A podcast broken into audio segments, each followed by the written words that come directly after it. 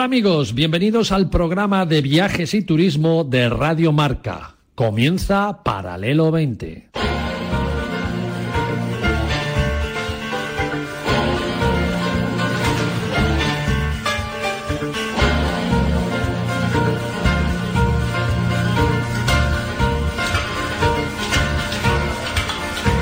Paralelo 20. Presentado por Marcial Corrales y su equipo de colaboradores.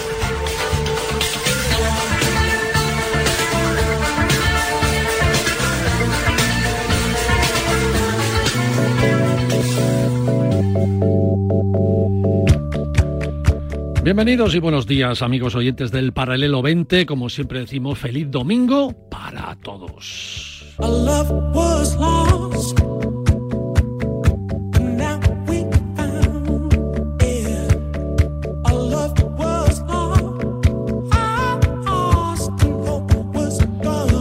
Bueno, pues parece que sí, que el verano arranca, aunque algunos días de esta semana se resisten y de repente pues una nube ahí descarga, unas lluvias de aupa una vez más. Pero el verano realmente ya está aquí y las ganas de aprovecharlo también. Y en España nos esperan magníficos destinos con preciosas playas, con una gastronomía insuperable, con unos vinos con fecha de nacimiento y todo, y con unas regiones en nuestras comunidades que están deseosas de darnos lo mejor que ellos tienen. Y por eso, aquí estamos los del Paralelo 20, los de Radio Marca, para contaros dónde están esos sitios que nos esperan y cómo podemos tenerlos al alcance de nuestros deseos este verano 2023. Uno de esos lugares con paraísos de playas, gastronomía de la buena de verdad, con vinos de diferentes denominaciones de origen, con turismo de playa y por supuesto de interior y hasta con ciudades santas, ojo al dato, y muchas más cosas, es la región a la que vamos a dedicar toda la hora de nuestro programa de hoy.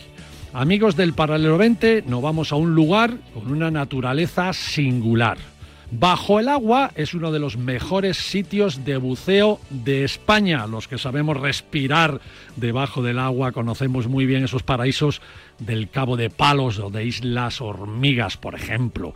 Por otro lado, los que prefieren descubrir la naturaleza tocando tierra, pisando tierra, disfrutarán de las dunas de Cablanque o de las salinas de San Pedro del Pinatar, entre otras muchas cosas.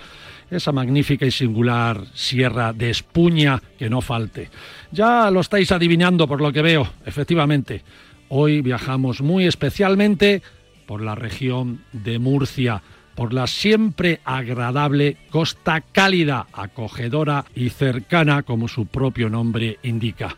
En definitiva, Hoy en Paralelo 20, programa exclusivo de Murcia.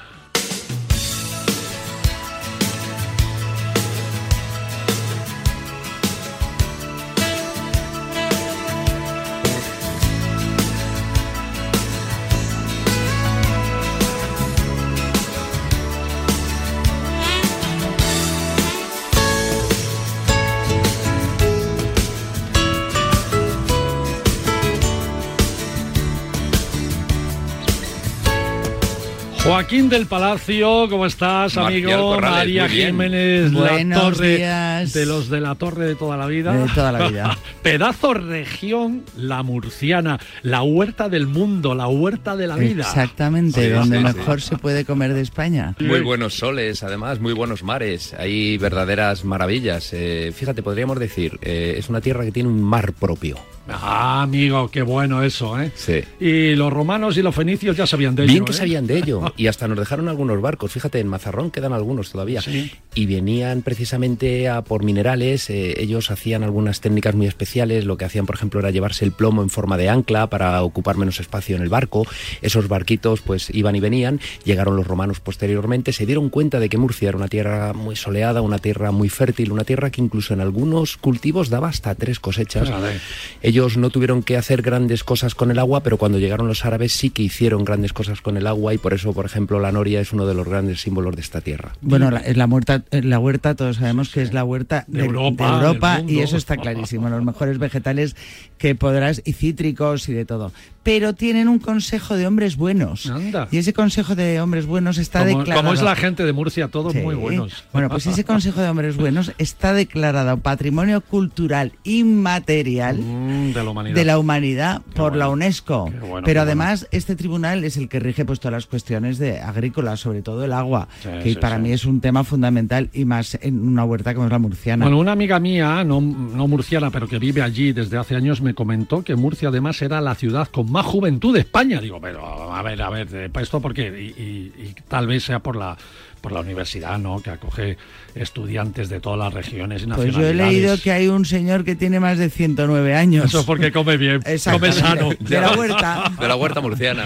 Bueno, bueno, hoy vamos a tener unos invitados ilustres que saben mucho más que nosotros sobre la región de Murcia y con ellos vamos a ver qué se espera de esta campaña de verano, ¿no? Que está ya, estamos ya entrando, qué experiencias podemos vivir, nos pararemos muy especialmente en Caravaca de la Cruz porque está en puertas de su año jubilar. Yo sé que tú estuviste por allí en el Efectivamente. anterior año jubilar, Joaquín. Exacto, sí, sí, disfruten mucho. Ya sabes que tan solo hay cinco ciudades santas en el mundo, Jerusalén, Roma, Santo Toribio de Líbana, Santiago de Compostela y por supuesto Caravaca, Caravaca de la de la Cruz, Cruz que durante 2024 va a ser el año Qué santo y es el momento además de... Y María, María nos irás amenizando con esa huerta murciana, con esos productos de mar y tierra que la convierten pues en una región muy, pero que Para muy, comérsela. pero que muy gastronómica. Para comérsela, para bueno, comérsela. vamos, vamos allá, venga, seguimos.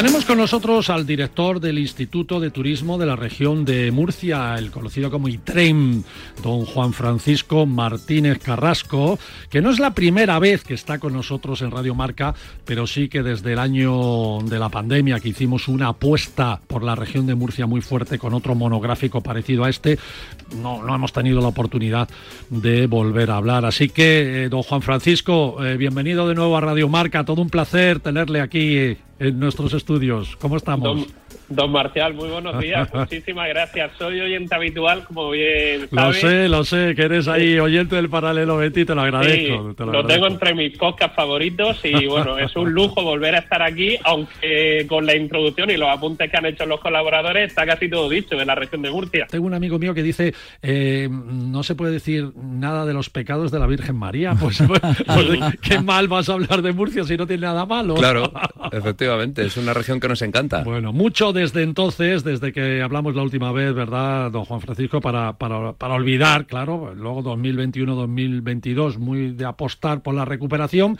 y este 23 a por todas, claro. Vamos a por todas, vamos con nuestro embajador Carlitos Alcaraz. Ah, una bueno, bueno, bueno. Qué grande. Bueno, bueno, a ver, Muy antes... ambiciosa, muy diferente. Don Juan Francisco, permítame. Antes hace, bueno, que sé, muy poco, estoy seguro que todos los programas de radio o entrevistas con medios que seguro que, que usted ha hecho, le pedirían que comenzara a hablar de Murcia, empezando por sus mares, sus playas, sus vinos, su naturaleza. Pero ahora seguro que todos empezamos con salúdeme usted a Carlitos, ¿no? Sí, sí, sin duda, sin duda. Está, está haciendo, vamos, un revulsivo extraordinario. Fíjese, el año pasado, en 2022, la región de Murcia fue una de las seis únicas comunidades autónomas que superó el número de visitantes previo a la pandemia, junto a cuatro comunidades asociadas a un acontecimiento excepcional como es el año Sacobeo y el País Vasco. Bueno. y eso es una noticia en la que creo Qué pues bueno, que también la primera campaña que sí, sí. lanzamos con, con Carlitos Con Carlos, pues ¿no? tuvo mucho que ver por la Bueno, proyección y, que él tiene. ¿y qué, y qué- qué se está haciendo con Carlitos este año? A ver. Pues le comentaba eso, que tenemos la campaña posiblemente ya no solo más ambiciosa por la inversión, sino más diferente. No estamos hablando de un spot al uso, como hemos hecho otro año, como estamos habituados a ver en televisión y a escuchar en, en radio, a ver en la prensa digital y escrita también, donde visibilizamos las bondades, lo, lo bonito que es el destino turístico de la región de Murcia, lo bonito que es el destino turístico España, sino que contamos una historia jugando con esos mensajitos que siempre Carlos Alcaraz, cuando acaba un partido con victoria, escribe en la cámara. Claro, claro, claro. Bueno, hay que recordar que hay muchos personajes ilustres que aportan conocimiento a la región de, Murcia, ¿no? Algunos muy mediáticos y de máxima actualidad, ¿no? Como Bárbara Rey, por ejemplo, Ruth Lorenzo, que están ahí muy en la tele, ¿no? También, oye, pues ellos siempre que pueden hablan muy bien de, de su tierra y eso, eso es bueno. Enfoquémonos un poco de cara al turismo. Eh, la conectividad, que siempre decimos es muy importante que los destinos turísticos estén bien conectados para el flujo de visitantes, para su comunidad. ¿Qué nota le pondremos a Murcia con respecto a esa conectividad, tanto en España como en el extranjero, sabiendo además que casi casi estamos de estreno con el AVE de, de Madrid para este verano, Juan Francisco? Sí, pues por resumirlo, yo podría decir que hemos dado un cambio muy significativo, que la región ha dado un cambio muy significativo en algo que es estratégico para facilitar la llegada de turistas, como es el AVE y el Aeropuerto Internacional de la región de Murcia. En el AVE necesitamos mejorar, tenemos solamente cuatro frecuencias al día y no tienen la duración que a todos nos gustaría, la duración que sin ir más lejos tuvo el viaje inaugural de dos horas y veinte. Y en relación al aeropuerto, pues este verano tenemos más de 150 operaciones semanales con nueve aeropuertos de Reino Unido, con Dublín, con Amberes y Brujas en Bélgica, con Casablanca y Eugida en Marruecos, con Praga y Breno de República Checa y a nivel nacional con Palma, Menorca, Oviedo, Santander y Gran Canaria. Y a partir del próximo mes de diciembre, y es importantísimo con Madrid y con Barcelona. Bueno, bueno, ahí está, ahí lo tenemos a mano, lo tenemos sí, a mano. Sí, tenemos muchas llegadas. Entonces, será muy importante debido a que yo creo que el lugar mm, de mejor invierno de toda la Europa continental está en Murcia, que todo este turismo llegue en invierno. ¿Cómo funciona el invierno en Murcia? Porque la verdad es que es uno de los paraísos invernales de Europa. Pues el invierno funciona cada vez mejor, cada vez son más los, hoteles que en la zona de costa, que ya saben que hay un turismo más estacional, alargan la temporada. Al final, ustedes conocen bien la región de Murcia, somos una comunidad pequeñita, uniprovincial, y eso facilita mucho, gracias a la red de autovías que tenemos, que es bastante buena, los desplazamientos. Una persona puede alojarse en un hotel de costa y disfrutar del interior de la región de Murcia, y viceversa. Estamos apostando luego creo que tienen oportunidad de hablar con distintos representantes del sector turístico por vender experiencias. Al final somos conscientes que lo que busca el turista actual son experiencias, son opciones que cuenten con un valor añadido, diferentes, en entornos poco masificados, en entornos en contacto con la naturaleza como bien han dicho ustedes, en la región, gracias a esos más de 300 días de sol al año, se puede disfrutar pues prácticamente de enero a diciembre de esa naturaleza sensorial que hemos hablado. Tenemos actividades tan exclusivas como baños de bosque, baños de sonido, masajes acuáticos, masajes sensoriales, observación astronómica y a nivel también gastronómico, que lo han nombrado ustedes, con esa gastronomía de los mil y un sabores que hablan de la riqueza y la variedad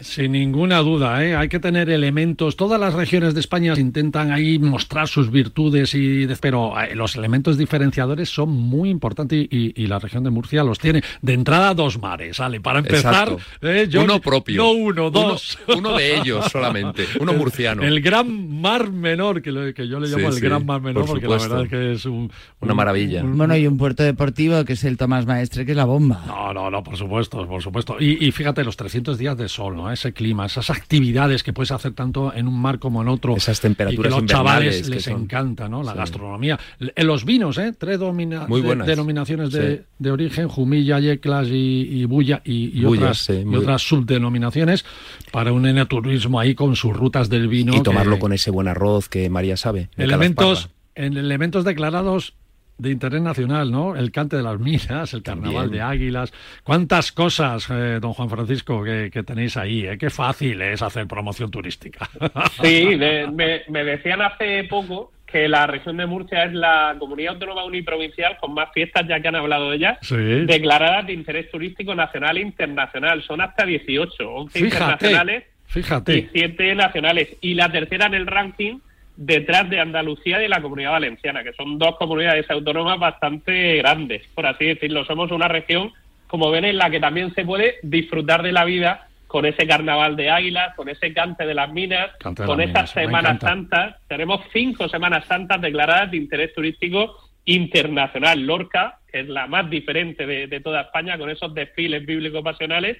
Eh, Cartagena, Murcia, Jumilla y recientemente, este mismo año, César. Lo que decía Joaquín, que no es una región solo para... Nosotros estamos promocionando el verano, que es lo que toca ahora, pero, pero durante todo el año, ¿no? Y además nosotros recomendamos que sí, que venga, que vayamos a la playa, que descansemos y tal, pero que nos movamos también, o que tiene una Cartagena con unos vestigios romanos espectaculares, que tiene un Lorca con un barroco monumental, o sea, que, es que hay muchas cosas que un teatro precioso, el Teatro de Lorca. Bueno, don Juan Francisco ya, ya sabe, ¿no? Como en la radio, eh, de verdad que enhorabuena, tenemos muchos invitados por delante que van a hablar muy bien y mucho de, Murcia. Y bueno, y enhorabuena por lo bien que se está haciendo y a por un verano esperanzador y, que sea definitivo y que nos olvidemos ya de todo, ¿verdad? Sí, ahí vamos, siempre agradeciendo que son los verdaderos protagonistas de todo esto. Yo siempre lo digo, las administraciones estamos para no poner trabas y para facilitar el trabajo de los empresarios. El esfuerzo que ha hecho, hablábamos de la pandemia, el sector turístico en momentos tan complicados, al final está dando sus frutos y esperamos un verano donde aumentemos un 5% el número de visitantes y consigamos ser el mejor verano de, toda la historia en afluencia de visitantes y en pernoctaciones. Bueno, estupendo. Director general de, del ITREN, del Instituto de Turismo de la región de Murcia, Francisco Martínez Carrasco, muchísimas gracias, como siempre, por estar con nosotros. Muy bien, muchas gracias a todos. Hasta luego. Un abrazo.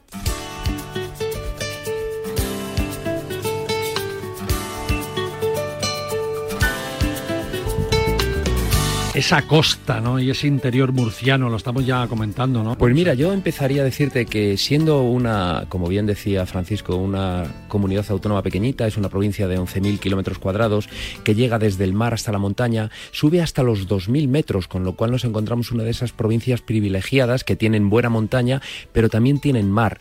En el mar nos encontramos, por supuesto, el Mar Menor, que es una verdadera joya de mar interior, cubierto todo por una restinga de arena que lo cierra y lo convierte en un mar total diferente al mar grande, al mar mayor.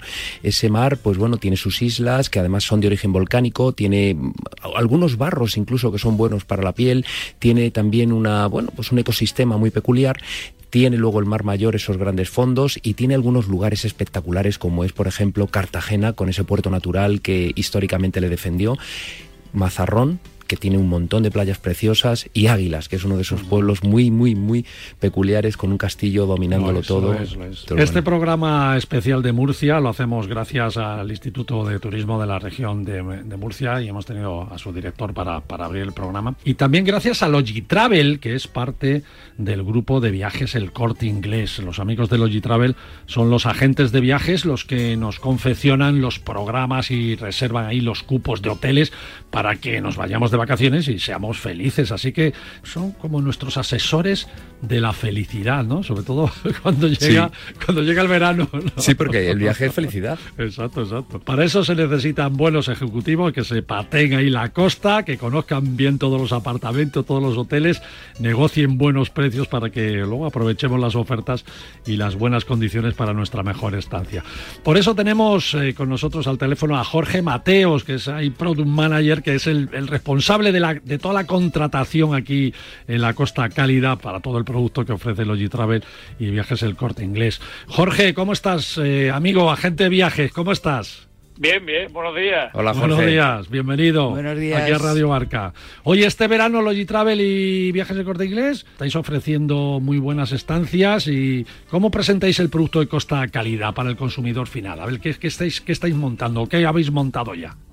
Bueno, pues estamos haciendo acciones semanales y entonces se lo proponemos a todos nuestros colaboradores mediante newsletter y promoción en nuestra propia página web logitravel.com, poniendo destacados y ofreciéndole campaña a todos nuestros colaboradores que para que estemos ahí atentos, ¿no? A la web y, estemos ahí atentos a vuestras ofertas, ¿no? La oferta de alojamiento de Costa Cálida, fíjate, Costa Cálida, aquí en las costas de Murcia, es muy variada para todos los públicos, me imagino, desde hoteles importantes, apartamentos. Tienen muy buena hotelería, ¿no? Incluso campings, la región de Murcia, ¿verdad, Jorge?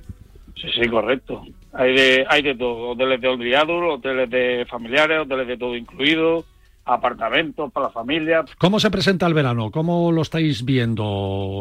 Ahora un poco parado por las elecciones. Eh, que parece que esta semana parece que se está alegrando un poco la cosa, pero sí es verdad que también debido a la inflación parece que está un poquillo más. Y me imagino que más reservas de última hora, ¿no? Yo creo que sí, que este año, si no me equivoco, creo que vamos a ir un poco al last minute.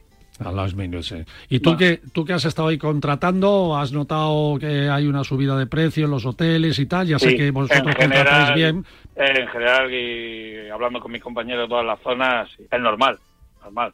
Subió el coste energético, coste personal, coste de todo, subió. Claro, claro, claro. La programación que tenéis de verano, que dura hasta octubre, más o menos, o...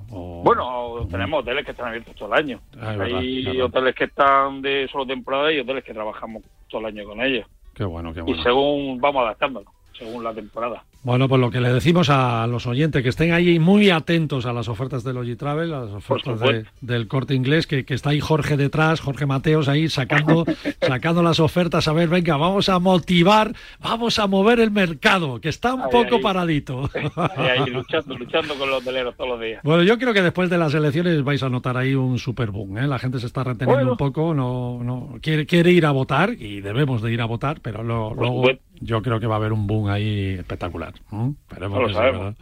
Muy bien, Jorge, Jorge Mateos de Logitravel del grupo del grupo El Corte Inglés y, el responsable, ¿eh? cuando vayáis a un apartamento y digáis, oye, qué bien seleccionado está, qué, qué bien el precio que me han puesto y tal, es gracias a gente y ejecutivos como Jorge Mateos de Logitravel. Oye, muchas gracias, amigo, de verdad que sí. ¿eh? Muchas gracias, muchas gracias. Un abrazo fuerte. Un abrazo. Chao, chao.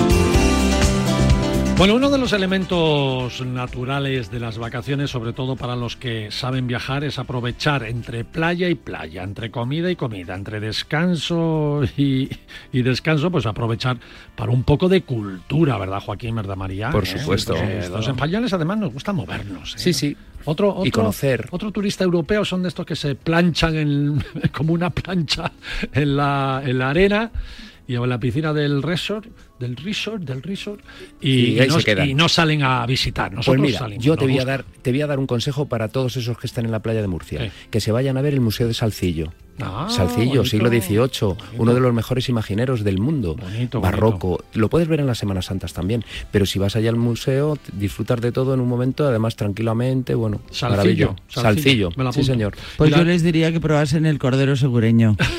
Muy bueno, ¿no? ¿Cómo lo hacen? Oye, que he dicho que entre playa y playa, comida y comida, la región de Murcia tiene una de sus más queridas poblaciones que además tiene todo un año jubilar por delante, que es Caravaca de la Cruz, que hay que salir de los hoteles y hay que visitar. Y Caravaca de la Cruz el próximo 2024, que es año... Año santo. Año santo. Y hay que ir porque te ganas el jubileo.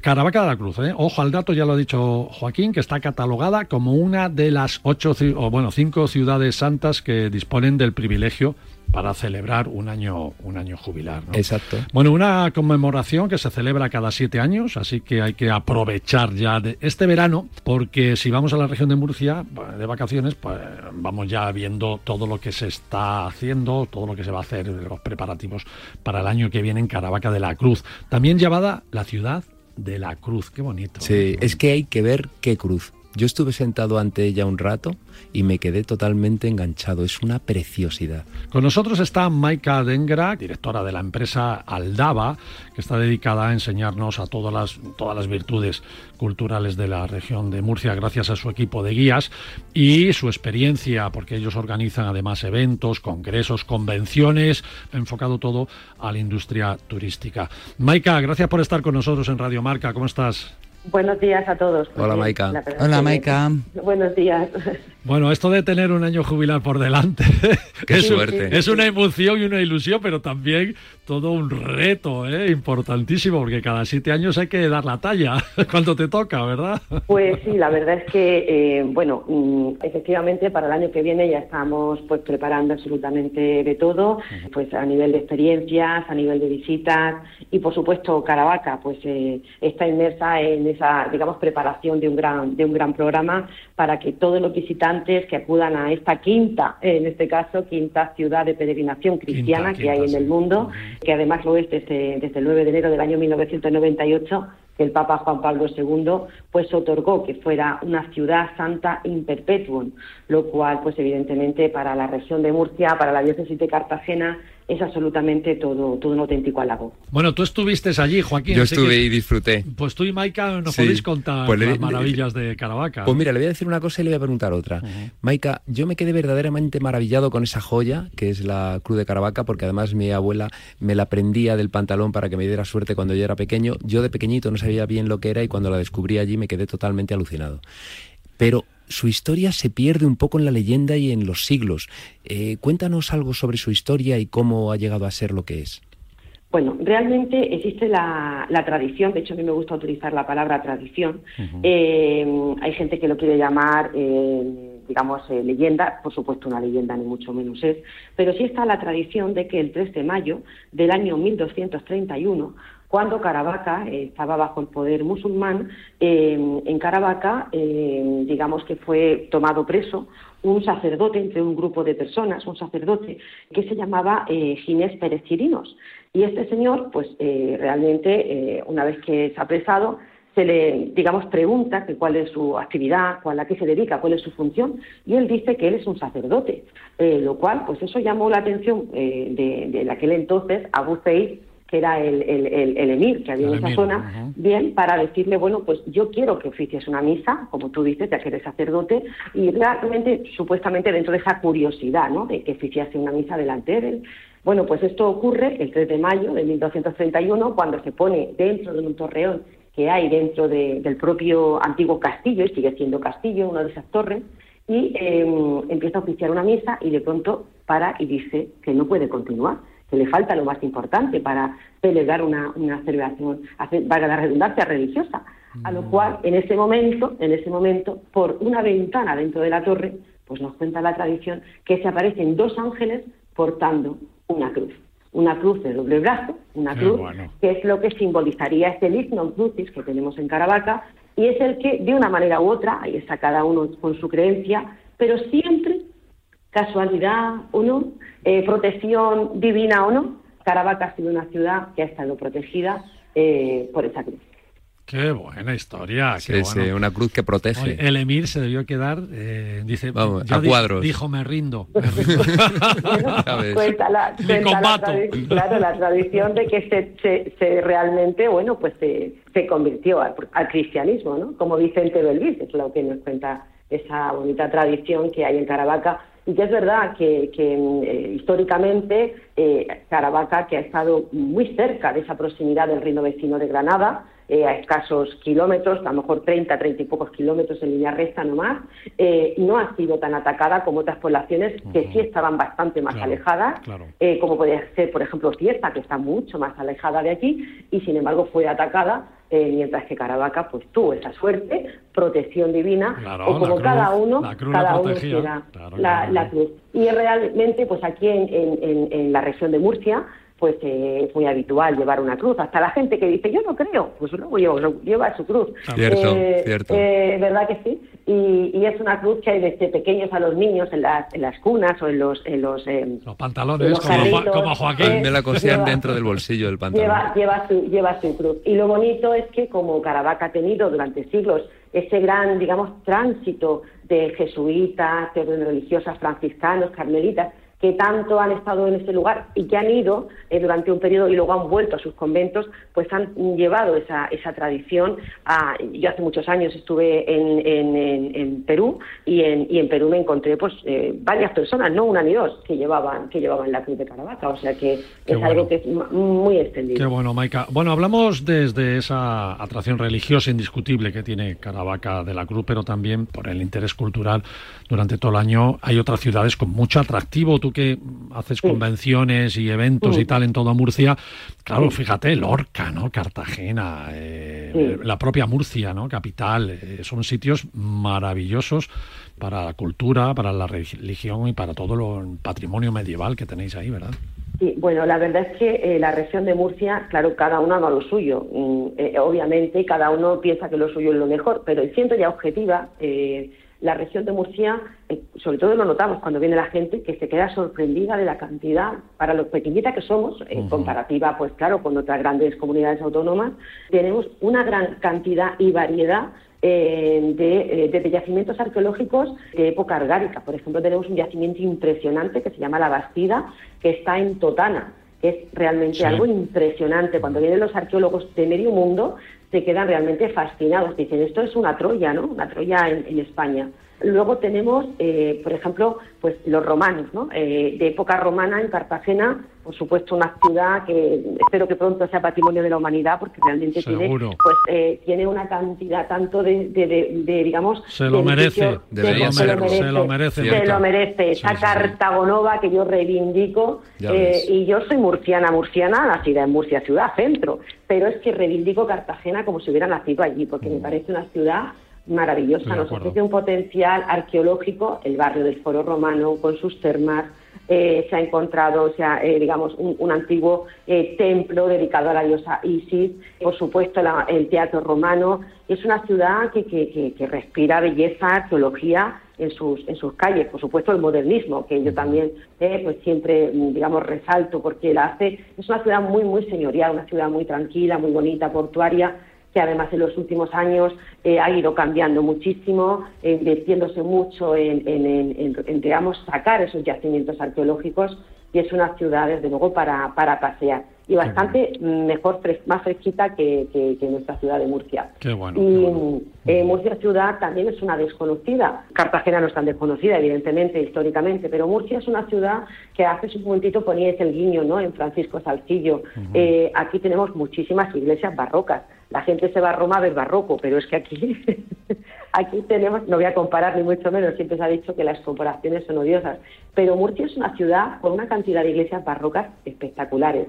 Y luego debajo de la ciudad moderna hay otra ciudad, que a veces la gente no la conoce, porque esa ciudad, eh, eh, digamos, antigua, la ciudad medieval, eh, subyacen sótanos, en, debajo de cafeterías, que además en muchos sitios se ha aprovechado. Hay un, sitio que se llama la Cafetería de la Muralla. ¿eh? Tú puedes estar, comiendo en un restaurante que tiene restos de muralla en el lateral y es algo muy interesante. Tienes un restaurante que debajo tiene unos baños árabes y, y nada más bajar unos metros, dos o tres metros, nos encontramos una ciudad medieval debajo de, la moderna. Y las tumbas de los reyes. Y las tumbas de los reyes, que hay precisamente una iglesia barroca que parece San Andrés del Quirinal de Italia, pero digamos trasladado a Murcia, que debajo tiene una, una pequeña mezquita con ocho, ocho individuos que, es algo que uno entra a una iglesia barroca, baja las escaleras por el altar mayor y de pronto dice, pero si esto parece que está sacado de, sí, de una, película o algo. De Dan Brown, ¿no? no parece real. Sí, sí, Y es que aquí es real, aquí es que no hay Cierto, cierto, y maravilloso. Qué bueno, qué bueno. Fíjate lo que decimos, ¿no? Hay que salir, hay, hay, que, hay que buscar, playa, hay que descubrir. horas en la playa, horas comiendo, horas descansando en la siesta, pero también movamos nos por, por, por Murcia, que merece mucho la pena. sorpresas. Y además el año que viene, pues fíjate, estará en el candelero mundial, ¿eh? todo el mundo pendiente de ese, de ese año. El lugar al que ir. Jubilar, Por supuesto que sí. Maika, eh, directora de Aldaba, muchísimas gracias por estar con nosotros. De verdad que sí, un placer. ¿eh? Gracias a vosotros. Hasta luego, Maika. Un abrazo fuerte. Chao, chao. Adiós, hasta luego. Viaja con nosotros en Paralelo 20. Aprenderás a ver, no solo a mirar.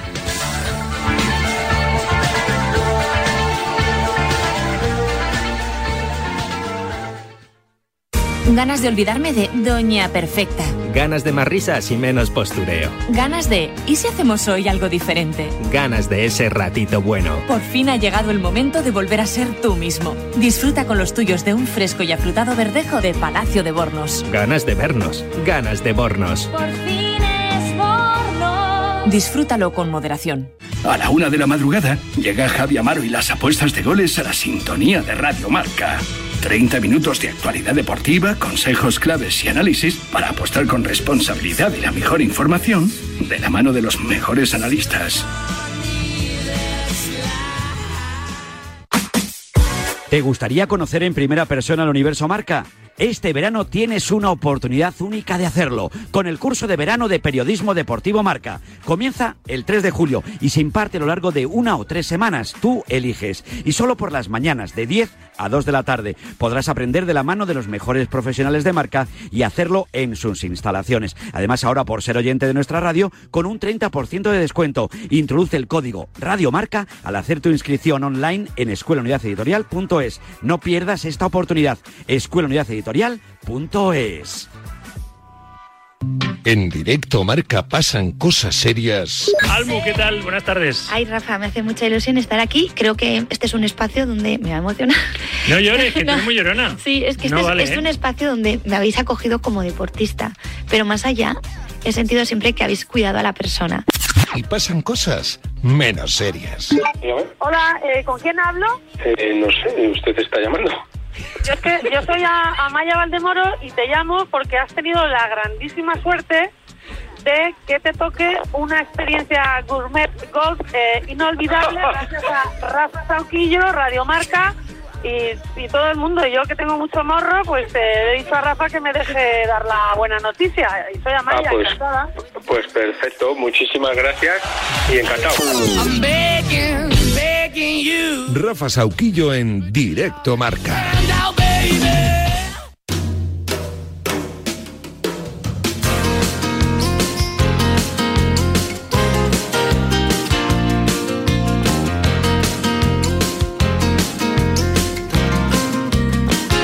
Paralelo 20, Comercial Corrales, María Jiménez Latorre y Joaquín del Palacio. Bienvenido de nuevo amigos después de este pequeño corte publicitario. Estamos hoy viajando muy exclusivamente por la región de Murcia como uno de los destinos más recomendables para este verano gracias al Instituto de Turismo de la región de Murcia y gracias también a los amigos de Logitravel del grupo El Corte Inglés. Un verano que, que comenzó ya este pasado miércoles y que se espera que nos dé muchas alegrías a todos los, que nos merecemos las mejores vacaciones, ¿verdad, Joaquín? Por supuesto, Eh, por supuesto. es que no las merecemos. que Después de trabajar todo el año. Llevamos un añito ahí. a- Unas vacaciones por Murcia. eh, por- por- por Murcia. Y un viaje, lo que te da muy buenos momentos en un viaje son los momentos gastronómicos. Murcia es la huerta de Europa, la huerta del mundo casi, y ya solo con eso no, pues nos podemos imaginar la gran variedad de platos que tiene la cocina murciana. Pero hay, hay uno que nunca falta cuando yo al menos cuando visito la, la región de Murcia y sobre todo estando en la playa eh, y te pides eh, pues ese magnífico caldero murciano. A ver, eh, María, ¿cómo se prepara un buen caldero? Tú sabes que el caldero murciano debe su nombre al recipiente, es decir, se Ah, llama ah, caldero bueno, por mira. el recipiente. Antiguamente los pescadores hacían en ese, en ese recipiente todo el contenido y por eso se llama así. A mí una de las cosas que más me gusta de, ese, de esa preparación es que tiene morralla. Morralla, Mm. que son los pescados que son pescado, con marisco, con todo, todo lo que se recoge, que se desecha cuando la pesca, te da un sabor al caldo impresionante. Entonces, De mojar pan. Vamos, vamos, es, no es que el caldo te sale, te sale muchísimo mejor. El caldo de morralla es mejor dejarlo reposado para que coja bien de sabor y, y te, y claro, ya solo con ese caldo ya tienes el, el caldero hecho. Pero para mí hay un factor importante que se utiliza mucho para hacer ese arroz, que es La ñora. La, la ñora. La Ah, me ñora encanta es, la ñora. Sí. La ñora es un Enriquece pimiento mucho. seco, redondito. Ellos la fríen, porque hay mucha gente que en otras partes de España lo que hace es hidratarla. No, en Murcia se fríe y luego se maja en un mortero con, con tomate y con ajo y bueno, te da un sabor que es espectacular. Yo la uso no solo para hacer arroces, sino muchas veces cuando estoy haciendo un ragú le meto dos cucharitas de esa pasta y te levanta el sabor de cualquier cosa. Entonces creo que está súper bueno, pero vamos, sabes que es un es un pes- el, el caldero lleva pescado, lleva un pescado que allí se llama gallina, en otras partes de España lo conocerán como cabracho, pero también lleva dorada, que lo puedes cambiar por lubina, también lleva mujol, que es un pescado muy de la zona. Entonces, bueno, pues es un plato muy típico. Pero, Pero, que tú eres muy pesado con esto, Sí. por supuesto tiene un arroz de calasparra maravilloso, que los japoneses utilizan mucho para hacer sushi, que Anda, lo mira, sepas. porque saben, pero el arroz los porque japoneses saben, saben. y es uno de los mejores arroces, pero tenemos muchísimas más cosas. Por ejemplo, a mí, ahora en estas épocas, que ya empieza el calorcito, la ensalada o moje o mojete murciano es de las cosas más ricas que hay. Es exclusivamente tomate, cebolleta, atún en lata, que ten- todos tenemos, aceituna negra y huevo duro. Hay gente que le pone patata. A mí ya con patata no te creas que me gusta tanto. A mí me gusta ese moje de tomate para encima mojar el pan y me parece la bomba. Si queréis hacer una ensalada como más rica, pues se puede echar patata, sobre todo los que tenéis hijos pequeños para que salga más barato. Pero al inicio bueno, del programa se habla del cordero. Hombre, claro, el cordero segureño que es espectacular, que los, los asados. Y luego no me puedo dejar la, olla- la olla murciana o la olla gitana. Porque todos pensamos que cuando hacemos legumbres, estamos haciendo legumbres a base de carne, siempre tiene que llevar carnes. No, pues en Murcia la olla gitana es a base de verdura, es decir, lleva por supuesto los garbanzos, lleva pera, hierbabuena, judía verde, calabaza, tomates, patata, es decir, es una olla de verduras con fruta. Qué bueno, qué bueno. Y los paparajotes, que, que son, son los postres. ¿Y las yemas? Bueno, oye, hoy una cosa muy importante, los vinos, ¿eh? Esto acompañarlo con buenos vinos, que hay tres denominaciones de origen aquí en Murcia, Jumilla, Yecla y Bulla. Jumilla a- al, al noreste de la región de Murcia, que es donde están las plantaciones de viñedos, hay casi las más altas, ¿no? Alcanzando los 900 metros, con un suelo muy favorable para las viñas y que en época de sequía, además, que fíjate que estamos muy en época de sequía, almacenan muy bien el agua y eso, bueno, pues es muy bueno y da muy buena uva, sobre todo uva monastrel, que es la más abundante de la denominación de origen de Jumilla y de, de todas las, prácticamente de las, de las murcianas, ¿no? Una uva española, todo hay que decirlo, con muchos componentes ahí aromáticos que luego lo, lo trasladan, por supuesto, al vino que bebemos, ¿no? Los vinos luego de Yecla, que se dan más al norte de Murcia, en suelos con mucho hierro, y destacan ahí las variedades de uva tinta, también con la monastrel y otras uvas también como el Sirac, la uva Merlot, que les, que les hacen ahí muy equilibrados y con un sabor muy afrutado. Y los vinos de Bulla, que se sitúan ya al oeste de Murcia, ahí lindando con Andalucía, que son vinos ahí de un intenso color azul, violeta, preciosos por cierto. Y la uva monastrel también les da mucha personalidad en, en Bulla, en los vinos de Bulla. Y, y además hacen la tradicional fiesta de la pisada de la uva, ¿eh? fíjate esto, ¿eh? Qué bueno. que montan un fiestón Sí, súper son esas espectacular, ¿no? ¿Cómo Bueno, nos gustan las fiestas en este Sí, programa? sí, eh? sí, sí, es que hay muchas fiestas en la región de Murcia. ¿eh? Todas ellas, Jumilla, Bulla, Yecla, con sus rutas del vino, que es otra de las actividades que se pueden hacer también estando de vacaciones y es la, la mejor manera de disfrutar de la cultura del vino, donde se visitan pues bodegas, se catan vinos, hay cursos de no turismo, mercadillos tradicionales, en definitiva, toda una experiencia Diversión. gastronómica y de vinos en la región de Con lo que no solo hay playas, también hay que ir a comer. Ahí está, ahí está.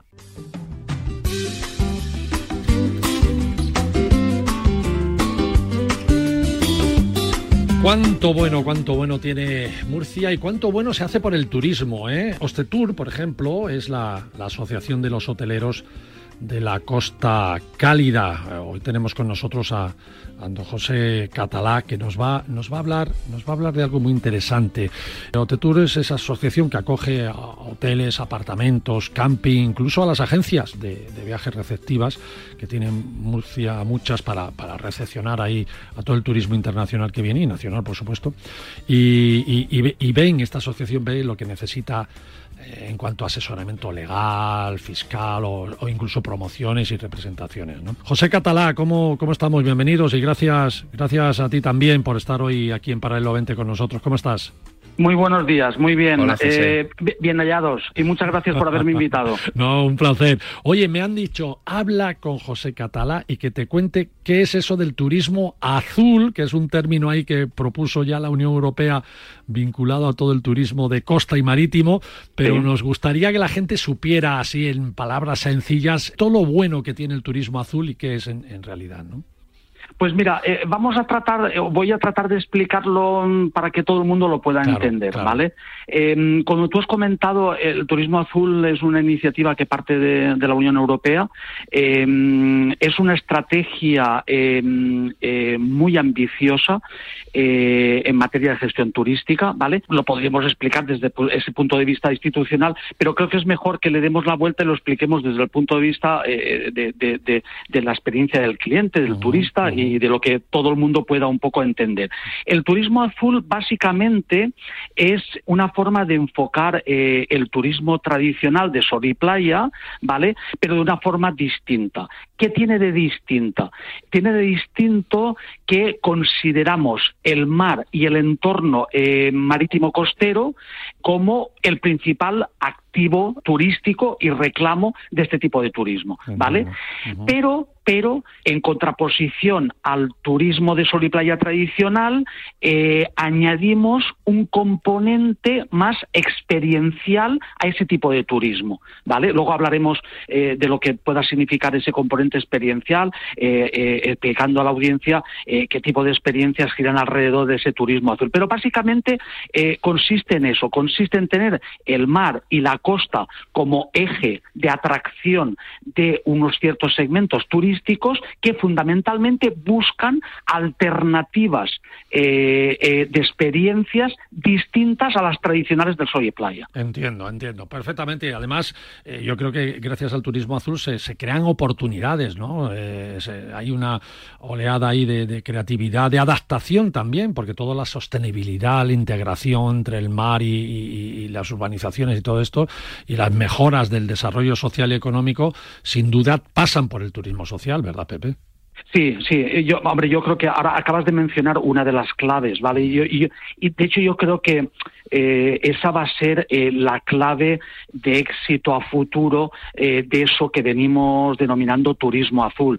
Porque tú lo que has hecho es hacer referencia a que eso que yo calificaba como el principal activo turístico, que es el mar y el entorno costero, evidentemente tiene que ser visto desde una mentalidad conservacionista, de- de sostenible. Claro. Estamos hablando de un turismo que aspira a, a basarse en una gestión del territorio completamente sostenible. El turismo azul, desde las iniciativas institucionales, está ligado eh, a los preceptos de la Agenda, de la agenda 2030. Eh, fundamentalmente es una gestión eh, turística mucho más sostenible. Y además captación de mercados, de, eh, hay, que, hay que ir a los mercados de más calidad, que valoren bien el turismo de salud, que Murcia es muy buena en eso, turismo verde, el turismo, eh, ahora que se llama slow, slow, El slow. ¿no? Qué, qué bueno eso. Y muy importante también el de familias. Sí, bueno, bueno, en definitiva que se vea Murcia y sus costas como un destino excelente ahí de primer nivel mundial. eh. Eso pasa también por el turismo, por el turismo azul, sin duda alguna, ¿verdad?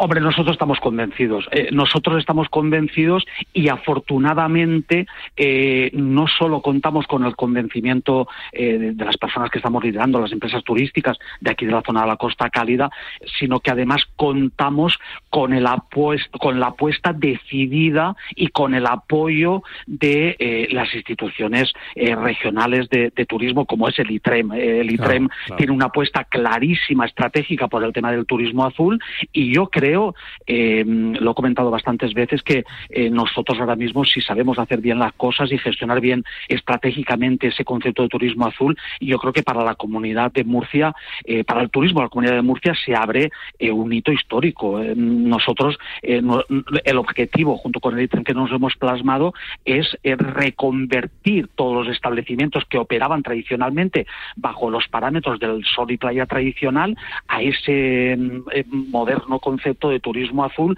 que es mm, algo completamente disruptivo Sin y duda, completamente sin duda. distintivo. Bueno, yo añ- añadiría una, una cosa, si me permites, un elemento muy, muy necesario. No hay turismo azul si no hay turistas azules. Sí, Conciencia sí, viajera, eh, viajero responsable, eso es también de color azul, ¿verdad? Sí, sí, José? Sí. Pero, los hay. ¿eh? Nosotros, el diagnóstico nuestro, el, nuestro y el de todo, mm, bueno, otras zonas que también se están enfocando a esa nueva gestión, es que eh, ese segmento de mercado existe y ese segmento de mercado cada, cada vez va a ser más numeroso. Eh, eh, los parámetros de gestión del turismo en la costa, insisto en ese concepto de sol y playa tradicional, siguen funcionando, pero cada vez van a menos. nosotros en los establecimientos cada vez detectamos que hay un perfil de cliente eh, que busca cosas completamente distintas, que se sigue apoyando en el recurso de las fantásticas playas. En la región de Murcia tenemos 250 kilómetros eh, de playas maravillosas, eh, tenemos dos mares, que es una, singularidad también de la, de la región. hay gente que sigue buscando ese emplazamiento de las playas, pero ya no sirve hacer una escapada de una semana a la costa y solo ir a la playa. La gente busca otras cosas. Sin duda. José Catalá, presidente de Tour, muchísimas gracias de verdad y gracias por ser tan didáctico en contarnos lo que es el turismo azul, que lo hemos entendido perfectamente.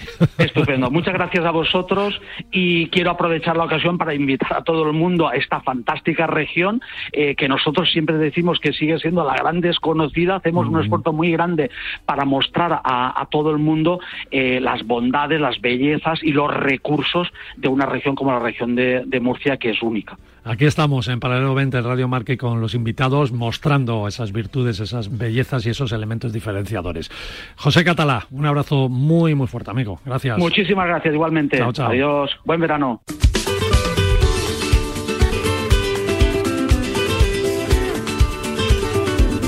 Bueno, estamos llegando ya al final de este programa especial sobre la región de Murcia, ¿no? Con el director del ITREN hemos mencionado y, llamado a Murcia como la región de los dos mares. Uno de ellos, el Mar Menor, esa laguna costera de agua salada que es la albufera más grande de Europa, con islas en su centro y todo, y que reúne las condiciones perfectas para las actividades náuticas que tanto nos, hacen disfrutar en nuestras vacaciones. Y por otro lado, el Mar Mediterráneo, que ahí ya no, no te cuento, ahí tenemos agua para aburrir. en este Mar Menor, además, hay una estación náutica, la estación náutica del Mar Menor, que es una de las, de las varias estaciones que tiene, que tiene España, de las tres hay más importantes, una de ellas es esta de, del Mar Menor. Eh, y bueno, queremos que, en todos los sitios de costa pues hay, hay estaciones, pues no, los hay en sitios muy determinados. Tenemos a Pedro López, presidente de la Estación Náutica del Mar Menor, a quien le damos la bienvenida. Pedro, ¿cómo estás? Pues muy bien, ¿qué tal? ¿Cómo estáis Hola Pedro, muy bien. Oye, cuando decimos estación náutica, la gente normalmente la confunde con los puertos, ¿no? Puertos náuticos. Sin embargo, una estación náutica es mucho más, ¿no? ¿Qué es exactamente una estación náutica?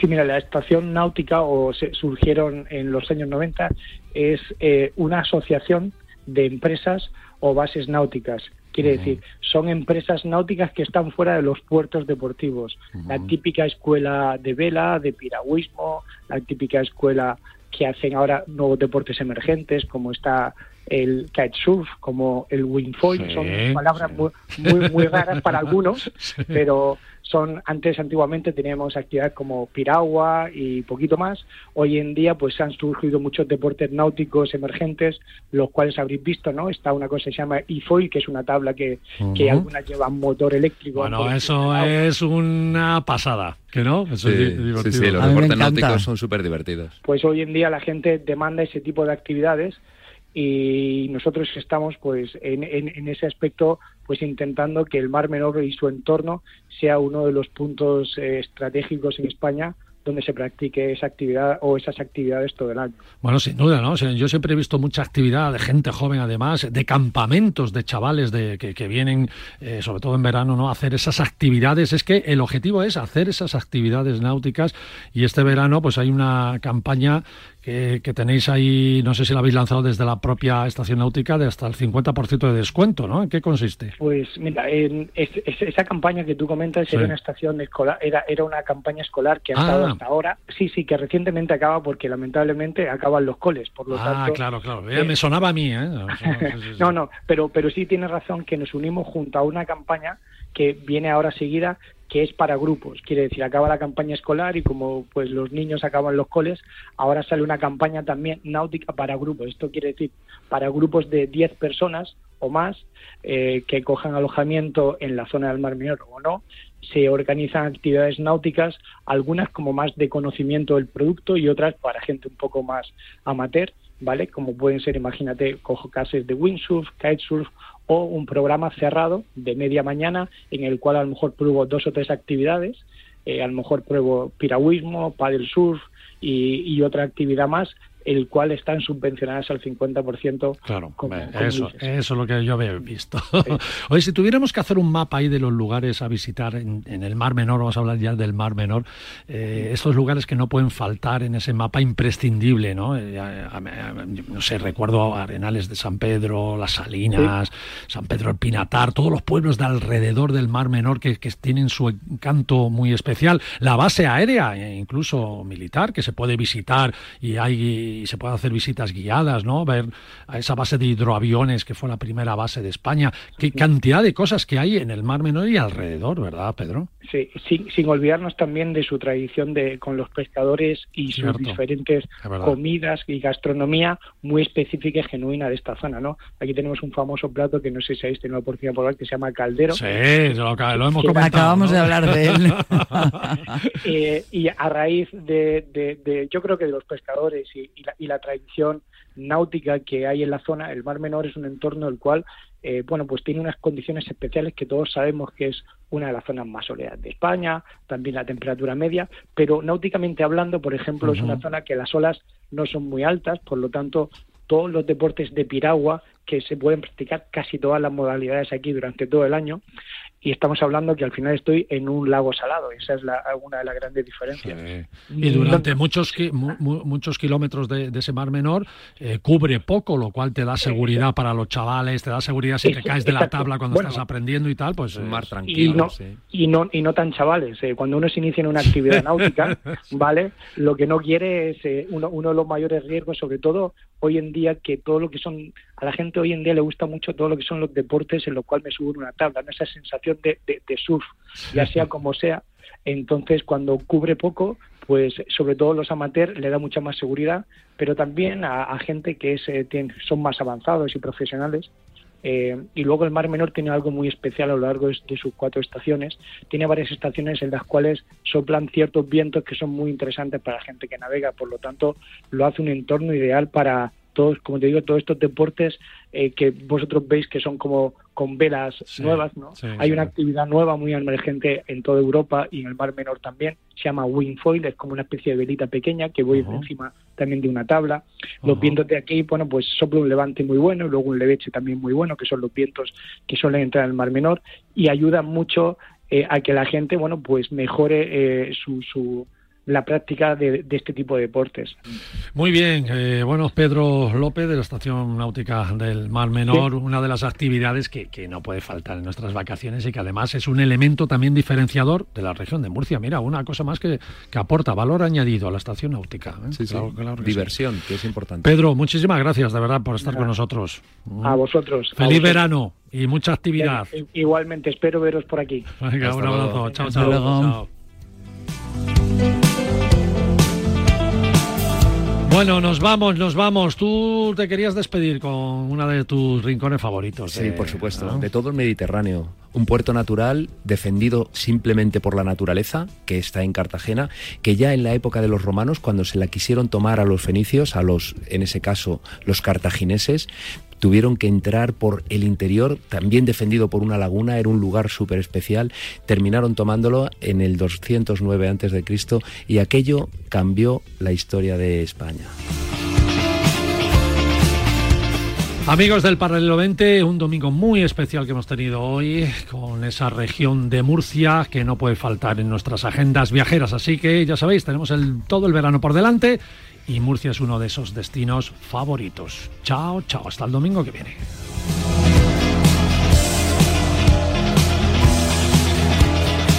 Un viaje diferente con Paralelo 20. El deporte es nuestro. Radio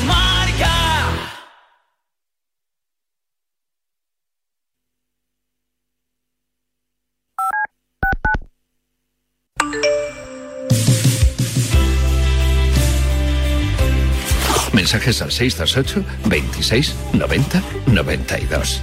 En La Mancha no hay bombones, pero hay morenos que rompen corazones. Hola, buenos días, Radio Marca. Un abrazo, Vice. ¿Qué tal estás, hombre? Pasa, amigos míos, buenos días. Buenas tardes, pizarreros. Esas máquinas. Yo me iría directico ahora mismo a Radio Marca a conoceros a todos, de, de- sobre todo a ti Ortega, a Sánchez, a Yanela, a Carabajano, a Sau, a todos, que sois unos cracks. A mí el cumplido más bonito que me, que me hicieron fue mi tía que me dijo que estaba guapísimo en la boda de mi prima, no sé qué, con un traje blanco.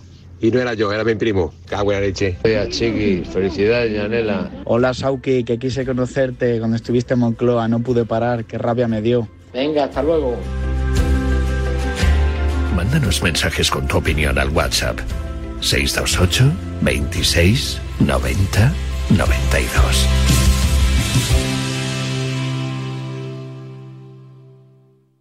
Verano del 55. El cine Kingsway de Brooklyn. Todo a oscuras. Y sonó aquel redoble. One, two, three o'clock, four o'clock, rock. Delta Cadillac. Cada madrugada de sábado después de la alternativa y siempre que quieras en podcast, el mejor rock and roll tiene su sitio en Radio Marca. ¿Qué es eso, eh? Es rock and roll.